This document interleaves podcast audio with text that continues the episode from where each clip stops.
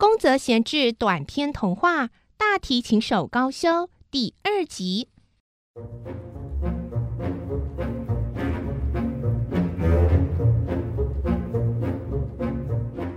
这时候有人敲门，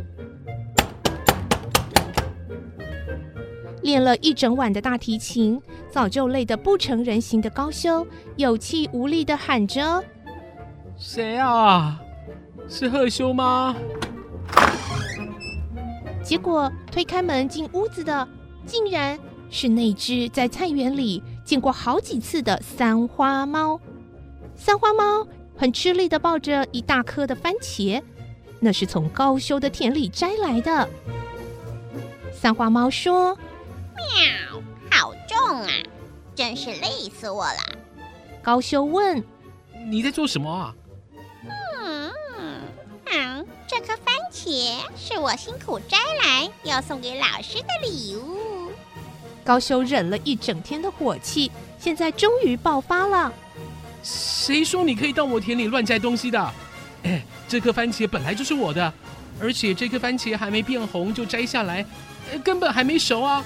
你以为我会吃啊？哦哦，我知道了，我知道了，原来我的番茄老是被咬坏，田地也总是被破坏，应该就是你搞的喽！快给我滚啊！三花猫眯着眼睛，微笑着走进屋子。喵，你不要发这么大的脾气嘛，气坏了身体可不好呢。不如老师您来拉奏一首舒曼的梦幻曲。我当你的听众啊！哦，你这只猫未免也太放肆了吧！喵，请开始演奏吧。您不知道啊，要是没听到您的琴声，我就没办法睡觉呢。哦，真是太过分了你！高修气得满脸通红，他跟乐团指挥一样跺脚破口大骂。但是没多久，他却突然改变了态度。好吧，我拉就是了。高修慎重其事的先把大门锁上，然后又将所有的窗户关上，拿起大提琴，把灯关掉。屋子里只剩下窗外的下弦月照射进来的月光。高修问：“你想听什么曲子啊？”梦幻曲，舒曼的那首最浪漫的乐曲。喵。哦，嗯，是这一首吗？高修一边说，一边不知道在打什么主意，把自己的手帕撕成两半塞进耳朵里，然后他开始演奏了。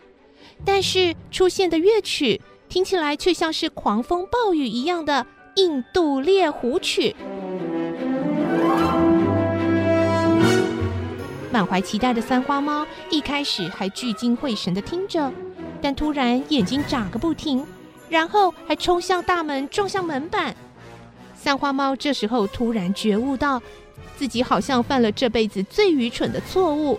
他惊慌失措，眼睛和脑袋都冒出火花了，胡须和鼻孔也都冒出火花，让他好想打喷嚏。高秀看到了花猫的样子，反而越拉越有兴致，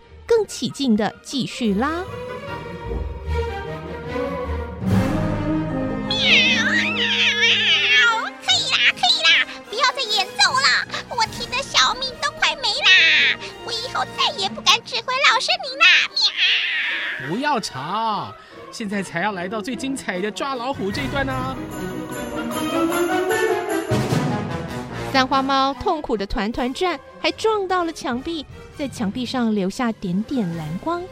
最后，三花猫好像风车一样围着高修不停转圈圈。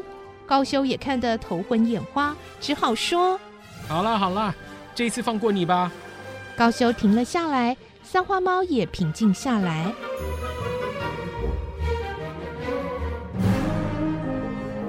三花猫说：“老师，我觉得你今晚的演奏不太对劲。”喵。高修听了火冒三丈，但却装得若无其事。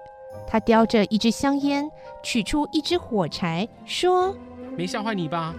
来，伸出舌头，我来看看啊。”三花猫听话的把舌头伸出来，哦，舌头有裂痕呢。